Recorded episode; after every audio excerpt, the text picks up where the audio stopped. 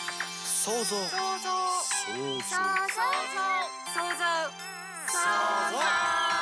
この番組はオリジナルミュージカルを制作興行する株式会社プロトピアの水島由紀奈とアシスタントの若生がお送りする創造妄想トーク番組です毎回本の一節を紹介しそこから着想を得て想像妄想した未来の社会や人の価値観の変化などを超主観トークでお届けしますそれでは今日もこととっていきましょう想像ことといレイディ皆さんこんにちは創造ことといラジオアシスタントの若生です株式会社プロトピアの水島由紀奈です。はい、今年も始まりましたね。皆さん、明けましておめでとうございます出。ましておめでとうございます。2024年はい、あっという間ですね。本当にですね。 さあどんな年にしたいですか？今年も仕事を頑張りたいなっていうのは軸にあるんですけど、うん去年紹介したうん石井ゆかりさんの3年の占いというか、の本で、私は多分目標にしてる像が小さすぎるんだなということに気づかされたので、うんちょっとまだ明確には決まってないんですけど、うん。大きい目標を持って、そこに向かって、はい。を邁進してくだ さい。はい、邁進したいなという感じですね。なんかもっと自分はできるんじゃないかと希望を持ちたいと思いま した。はい。いいね。ポジティブなのはいいよね。そうです私は。ね、はい。今年一本ミュージカルやりたいなと思ってて、うんうん。夏ぐらいに。楽しみですね。はい。来年だけど、3月ぐらいにもう一本計画があるから、この2つをやりきりたいなって思ってるところですかね。そうなんですね。楽しそみうだ。なんですよ。どうしよう。間に合うのかしら。いや、もう、もう準備結構しないとですよね。夏 やばいよ。まあ、ぜ両方ともゼロベースなんだけど、計画だけがあるという。 え、ちなみに2つとも新作というか、あ、そうですね。おお。夏はプロトピア主催のやつを考えていてうんうん。また年明けて3月のやつはちょっと共同でねやるような計画が今あるんですよねできるといいな無事おお互い互いに、はい、頑張り頑ま張しょうり。たいと思いますラジオもね頑張りましょ今年も皆さん聞いてくれたら嬉しいです。よろしう、くおはい願よいろししくおます。願いしますはい。では本編に行きたいと思います。前回は創造性とは正解のないところで自分なりの答えを生み出すことです。例えば深く落ち込んでいる友人に何と声をかけようかと考えるような場面でこそ人間は真に創造性を問われます。という一節から小さな創造性の積み重ねが大きな変化や影響をもたらすお話について想像、妄想を広げてお送りしました。今回はどんな一節でしょうか取り上げた一節を教えてください。今回の一節です。今、私たちが女言葉として認識している、だわ、のよといった言葉遣いの起源は、明治時代の女学生の話し言葉です。ただ当時は正しい日本語とは扱われず、良妻賢母には似合わない、下品で乱れた言葉だと散々非難されていたのです。です。今日は女言葉って何なのかしら性別の美学の日本語平野京子さんの本から抜粋した一節になります川出新書から出ています本の概要は日本語の女言葉は日本人に根付く性別の美学ドイツ語翻訳家が女言葉の歴史や役割を考察し性差の呪縛を解き放つということですね今年一発目がジェンダー格差とかフェミニズムに関するテーマなんですけど、はい。冒頭にお話しした通り、今年の夏にやろうと思っているミュージカル作品は、この手のね、えージェンダー格差、フェミニズムをテーマにしたものにしようと思っているので、うんうん。結構前にね、それ系の本ばっかりになるよって宣言して、そうですね。確かに。あの本当になりますこれから。そういうことで今回はこの本からスタートです。で今日の一節なんだけどまあその日常の中では最近あんまり使わなくなっちゃったかもしれないけど、うんうそん。のエンターテインメント映画でもドラマでもアニメでも女の人が女言葉を話すっていうのは結構定番なのね。そうなのなんとかでしょとか、何々かしらみたいなやつうね、ん、うん、うん。で、それが、その女性らしい言葉遣いだし、なんならちょっと上品みたいな。いや、思ってましたよ。っていう言葉遣いだと思ってたのに、今日の一節ですよ。ええなんでだ。明治時代のうん。女学生の話し言葉でね、なんでだろうね。なんでかね、書いてないんだよ。ああ、そうなんだ。でも、そういう意味だと、なんか、現代で言う、別にギャル語、もう現代じゃないんだけど、 なんかそういう、ちょっと若者言葉って感じってことですかね。うんねえちょっとそこら辺はまた別の本言葉に関して買ったんでうんちょっとそっちで補足があるといいなって思ってるんだけど、女言葉が正当な日本語に位置づけられたのは朝鮮半島や台湾などの植民地で取られた同化政策の中でのことです。女と男で異なる言葉遣いをするのが日本語の素晴らしさであるとされ多様な言葉遣いの一部だけを女言葉として語ることで概念が生み出されました。戦後は日本のプライドを取り戻すため、女言葉はさらに称賛されるようになります。その中で、女学生の流行り言葉だったはずが、起源を捏造され、山手の中流以上の両家のお嬢様の言葉だったと喧伝されるようになります。日本女性は丁寧で控えめで上品だという女らしさと結びつけられ、女ならば女言葉を使うはずだという意識も生まれましたということです。で女言葉ってそもそもどんなものかっていうのははい。国有の修助詞何々なのよだわかしらみたいなやつうんうん。次になまった母音を使わないうるせえ知らねえみたいなのを使わない。うん。うん。次も使わないので、非語や罵倒語を使わない。ケツとか畜生とか言わない。汚い言葉使わないですよね。ああ、はいはい。あと、窃盗時、おをつける。お花、お家をつける。それから、反動詞で、まあとか、あらとかいう敬語をよく使うっていうのが一般的に女言葉と考えられているもうのん。ですよね。いや普通にお上品な感じにですよね。なんか、うん今の感覚で聞くと。うんでもそれが下品で乱れた言葉だったってこと よ。ってことはあれよ、さっきギャル語とか言ったけど、はい。そういうのが 上品な言葉になるってことだよね。ちゃんとそうです。ね。なん か、すごいな。でね、この言葉を全部じゃないかもしれないけど、やっぱある程度私たちも使ってるとは思うの。うん。でもこういう言葉を使うことによって制約が生まれるんだって。制約。うん。これがね、今回ちょっと面白いなって思ったとこなんだけど、はい。まず悪態がつけない。汚汚い言葉を使わないっていうのが前提にあるから、はいはうるい。せえとか、畜生とか、ふざけんな、バカ野郎とか言わないじゃん。う言わないですね。でも男の人は普通に言うじゃん。うんうん。でもこの悪態をつけないことがなぜ制限になるかっていうと、そう言わないことによって、うんその自分の中にどんどん溜まっちゃうんだって。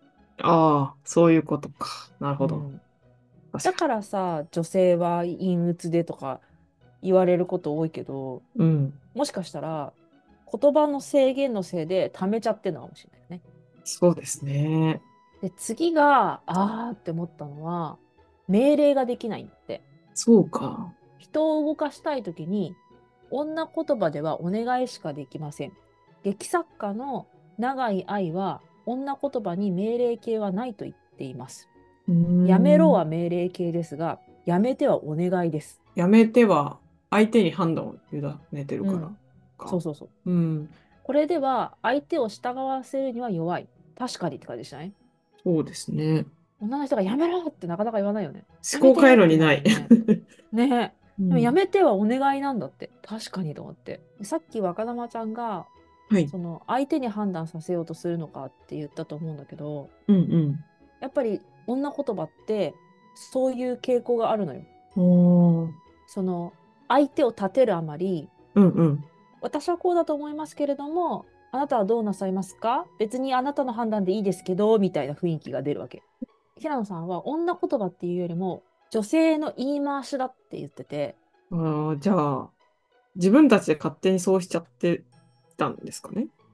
まあ勝手にっていうのは語弊があると思うんだけど、うんうん。そのある時代からその男性を立てるようにするっはていいうことが重視されて、うんうん、うん。判断を男性に仰ぐような言葉遣いが配慮がある言葉遣いとか、ああ、そうか、あそうか。のーなんていうのやっぱり謙遜する言葉遣いになっちゃったんだと思うんだよね。ああ、そういう配慮ができる女性の方が良いというか、そうそうそう世。間体が良いというか。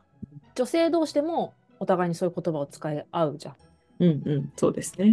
うん、私はこれがいいと思うけどどうなさいますかっていうこともあるし、はいそのあなたがいいやつがいいですよとかもそうだと思うしうんうん。主体をはっきりさせないっていうのがそもそも日本語の特徴らしくてうん、主語がないとかさはい。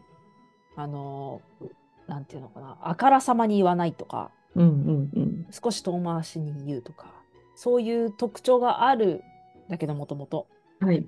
それをさらに自分が下の立場みたいな言い方しちゃう。はいはいはいはい。英語でもうん男性と女性の中でそういう言葉の使い方の違いがあるらしくて、へえこっちの方が分かりやすいかもしれないんだけど、うんうん。組織の中で地位の高い女性は do it これをやれのような直接的な命令帳よりも、うんうん let's とか what you とか could you とかはいはいはいはい。そういう言葉を遠回しな表現を好んで使うんだって。へえ。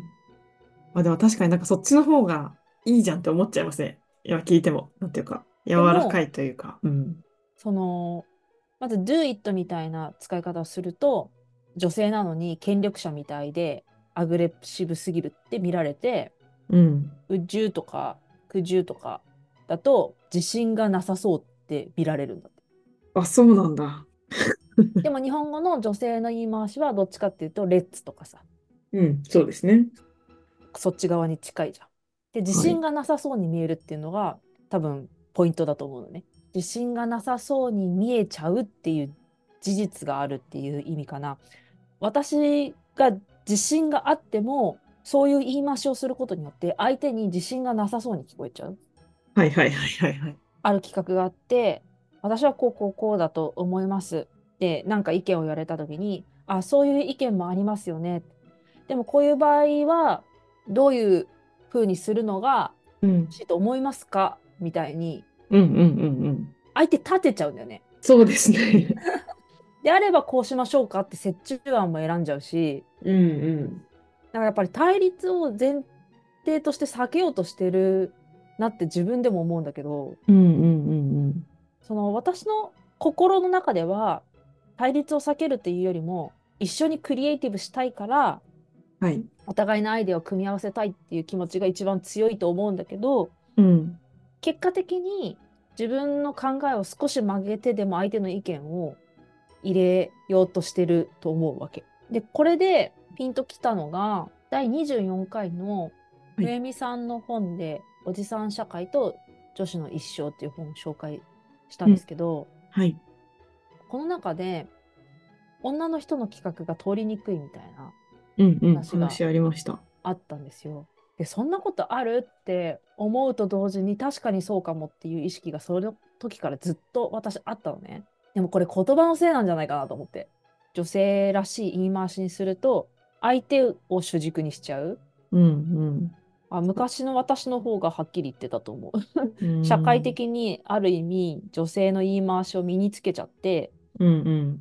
舐められるって感じ舐められるのは嫌だな。全部悪いとは思ってないのうんその相手を立てるっていうのはすごい重要なことだと思うし、ただそのこれも他のテーマと通ずるけどみんながお互いに相手立ててたら問題ないと思うのよ。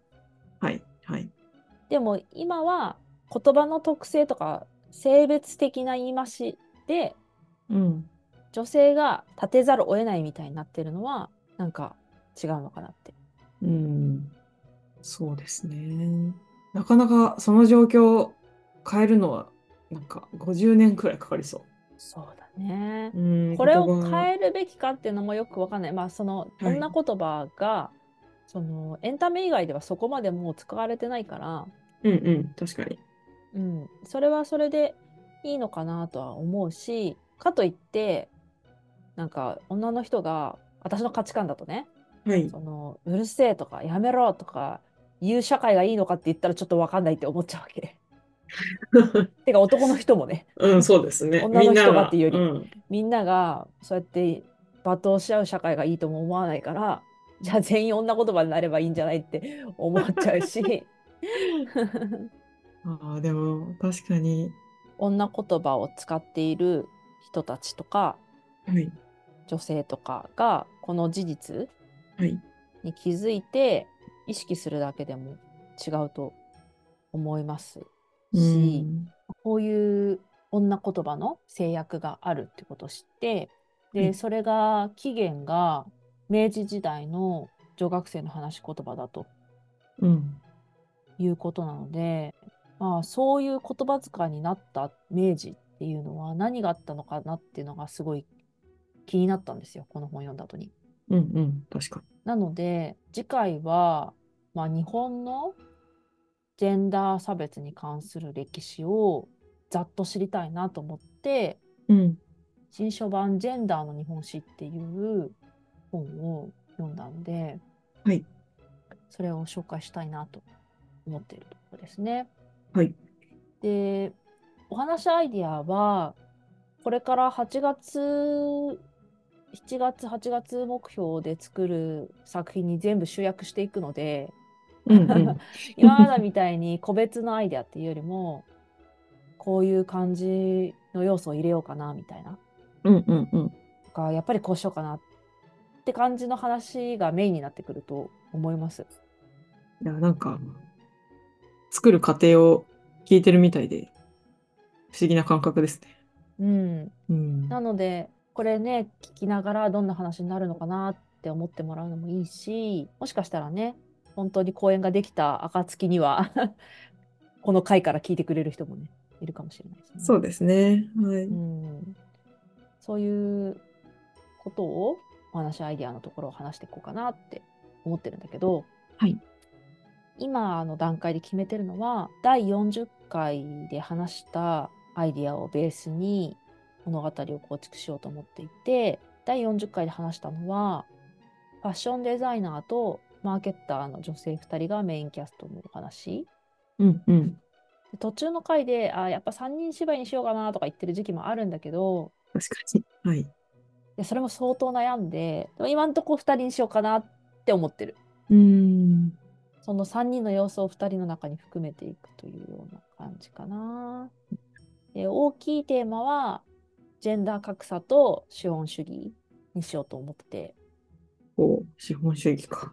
マーケッターいるからねそっかそっか、そうですね。いるからねっ。ていうか資本主義にしたいからマーケッターが言ってんだけど で過去現在未来の働く女性っていうのが大枠のテーマになると思われます。で今はもうこのジェンダー格差の日本の歴史はどこから来てんだろうっていうのを本めっちゃ読み始めてるのとそもそもねフェミニズムの西洋の流れとかあと他の国の流れとかも本自体はたくさん持ってるからうん そ。ういうのを読んでいくっていうのがしばらくの流れになると思いますね。なので当然ラジオで紹介する本もそういうのが多くなるしはい。後半は資本主義に関する本も増えるような感じと思われます。はい。今日もいろいろと想像妄想できたのではないでしょうか。来週は新書版、ジェンダーの日本史を題材に妄想トークを繰り広げます。お楽しみに。想像ことといラジオは毎週木曜朝7時に更新予定です。ぜひフォローをお願いします。さていかがでしたでしょうかぜひリスナーの皆様の感想想像妄想も聞かせてくださいまた株式会社プロトピアではこの番組から着想した小説やシナリオを制作してくださる仲間を随時募集しています興味のあるテーマで作品プロットを構成し送ってくださいいずれもラジオの紹介欄にある Google フォームから受け付けていますお便りをお待ちしておりますそれではまた来週